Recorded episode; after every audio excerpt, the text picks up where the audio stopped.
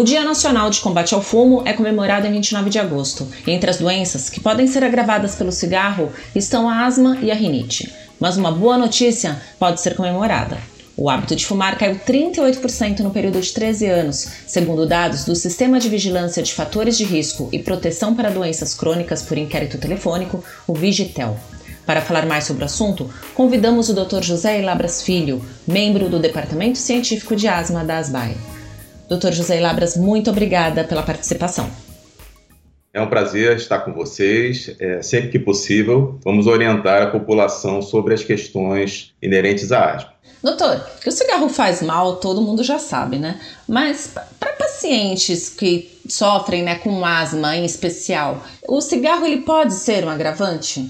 Olha, é, a asma é uma doença inflamatória e que tem participação é, importante do sistema nervoso autônomo. Uhum. O cigarro, ele aumenta a inflamação, quer através de células como eosinófilos, quer através de outras células como neutrófilos. Então, esse aumento de inflamação, junto com aumento, é, com alterações no sistema nervoso autônomo que o cigarro também causa, levam ao aumento dos sintomas de asma. E, paralelamente, a pessoa que tem asma e fuma pode vir a desenvolver DPOC, associado à asma. DPOC tá. que envolve a bronquite crônica e o enfisema. Uhum. Isso tudo também vai aumentar em muito os sintomas da asma. E uma pessoa que não tem asma, tá, mas é fumante, é, o cigarro ele pode acabar desenvolvendo asma? Se a pessoa tem uma propensão genética para asma, sim tá? Uhum. Justamente pelo cigarro induzir inflamação, quer eosinofílica, que é causada pelos eosinófilos, quer neutrofílica, que é causada pelos neutrófilos, e o indivíduo tem uma propensão genética para isso, ele pode vir sim a desenvolver a asma. Inclusive, crianças expostas à fumaça do cigarro na infância têm uma prevalência maior de asma. O cigarro pode facilitar a sensibilização alergênica dessas crianças. Então, ele aumentaria também a prevalência de asma na infância. Nossa, então uma criança que convive com um adulto fumante pode desenvolver a doença, então? Sim, sim, se ela tem propensão. A asma é uma doença genética. Tá. Então, se o indivíduo tem a propensão genética a ter a asma uhum. e se expõe a essas substâncias que induzem esse gene a se manifestar, ela vai ter asma. E o cigarro, ah. o cigarro com certeza é um desses fatores. Doutora, o fumo é um fator de dependência, né? A pessoa é dependente do, do, cigarro. No caso de pessoas que têm asma e é fumante, como o médico ele pode conduzir o tratamento para obter o controle da doença? Ainda mais nessa época né, de Covid, é, que a asma tem que estar tá bem controlada. Como que, como que o médico pode conduzir esse tratamento? É, nós caímos num, num, num ciclo vicioso, na verdade. Quer dizer, nós, os médicos entram com medicamentos que combatem a inflamação da asma e o paciente fumando vai gerar mais inflamação. Então, cada vez mais a gente vai precisar aumentar os remédios para controlar a inflamação. E se esse paciente desenvolve de forma paralela à sua asma a doença pulmonar obstrutiva crônica, tem até um nome para essa associação que se chama ACO, ACO, que é a associação asma com DPOC, a gente vai ter que utilizar mais ainda broncodilatadores de forma aditiva ao tratamento. Com isso, para controlar os sintomas respiratórios. Então, cada vez mais tem que se aumentar a quantidade de remédios uhum. devido à prática do tabagismo. Então, realmente é um fator complicador muito grave para esses pacientes com asma.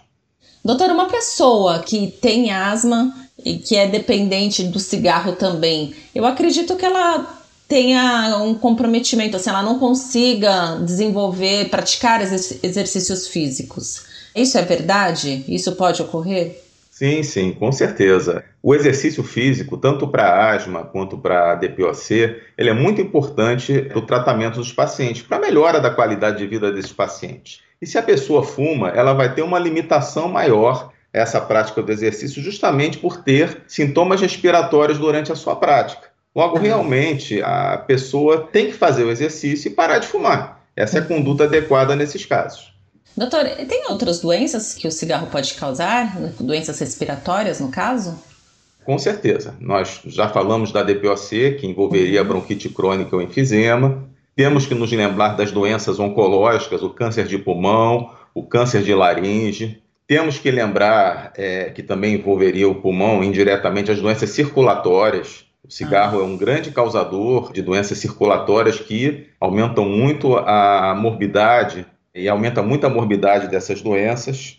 E o, as doenças do trato respiratório alto, da mesma forma que o cigarro afeta os pulmões, vai afetar o trato respiratório alto, podendo piorar ou até mesmo levar a um quadro de rinite. Doutor, ficou muito até na mídia a questão do cigarro eletrônico, né? Ele pode realmente ser mais seguro para uma pessoa que é dependente do cigarro e sofre de asma? Ou isso é um, um mito? O cigarro Olha, eletrônico ele não é tão seguro assim. Do, essa questão do cigarro eletrônico acaba sendo muito tentadora para o fumante, tá? É. Só que eu tenho uma péssima notícia que a mídia, inclusive, já está divulgando. O cigarro eletrônico é composto por uma série de substâncias químicas extremamente nocivas ao indivíduo. Já tem até uma doença é, específica relacionada a esse cigarro eletrônico, que é uma pneumonia inflamatória grave que pode inclusive levar ao óbito dos pacientes. Esse cigarro eletrônico pode levar a asma, agravar a asma, levar e agravar a DPOC, causar pneumonia de hipersensibilidade, que é uma doença também bastante mórbida do ponto de vista respiratório. Então, o cigarro eletrônico ele tem que ser banido da mesma forma que o cigarro convencional. Senão, nós vamos trocar seis por meia dúzia e essa meia dúzia também pode ser muito ruim para o indivíduo. Ou seja, é mito total que esse cigarro eletrônico certeza, é mais seguro. Com certeza, tá. com certeza. Tá? Não é um substitutivo, não é, com certeza e pode fazer muito mal ao indivíduo, inclusive levar à morte se ele desenvolve essa pneumonia inflamatória associada ao cigarro eletrônico, que já está bastante descrita na literatura. Doutor, o senhor tem alguma dica, orientação para quem ainda fuma e que precisa parar de fumar? Seja porque tem asma, tem rinite, ou DPOC, ou mesmo que não tenha nenhuma dessas doenças respiratórias. O que, que o senhor fala para uma pessoa que fuma, tem vontade de parar de fumar, mas não consegue? Olha, em primeiro lugar, as pessoas têm que saber, se já não sabem, né, que o tabagismo é considerado uma doença. Ele tem até um CID, um Código Internacional de Doença próprio, que é o F17. Então, como uma doença, ela tem que ser tratada. A primeira coisa que a pessoa que fuma tem que saber são justamente o que a gente acabou de conversar aqui: as uhum. repercussões uhum. do cigarro no trato respiratório, no sistema cardiovascular, do ponto de vista oncológico, todos esses males que a prática do tabagismo leva. E ele tem que saber que se ele parar de fumar, muitas dessas consequências vão ser resolvidas. A uhum. tendência dele ter problemas a médio e a longo prazo vai se reduzir bastante. Então é muito importante ele buscar o auxílio médico, porque é uma doença, o tabagismo é uma doença. E o médico vai poder orientar esse paciente do ponto de vista psicológico, vai poder passar medicamentos é, específicos para o controle do tabagismo. Tem muitos medicamentos que podem ser utilizados. Uhum. Inclusive, tem centros, tanto no serviço público quanto em serviços privados, especializados em tratamento de tabagismo, que dispõem de atendimento médico, dispõem de atendimento psicoterápico. Agora, o mais importante é para as pessoas que estão ouvindo esse nosso bate-papo é que elas têm que se motivar a parar de fumar. O benefício vai ser muito grande na qualidade de vida, no controle da sua asma, é, evitando que haja o desenvolvimento do DPOC, do câncer de pulmão, do câncer de laringe, das doenças circulatórias. Então é muito importante se motivar e uhum. buscar ajuda. O tabagismo é uma doença e tem que ser tratado como tal. Doutor, muito obrigada pela sua participação, muito obrigada pelas informações que com certeza enriqueceram e vão ajudar muita gente. Obrigado você, foi um prazer mais uma vez colaborar com as BAE. Hoje a nossa conversa foi sobre os danos do cigarro para pacientes com asma, que contou com os esclarecimentos do Dr. José Labras Filho, professor de imunologia da Faculdade de Medicina da UFRJ, médico do Instituto de Doenças do Tórax, também da UFRJ, e membro do Departamento Científico de Asma da ASBAI. Além do podcast, ASBAI está nas mídias sociais com muita informação sobre alergia e imunologia. Você também pode acessar o site www.asbai.org.br. Até o próximo episódio.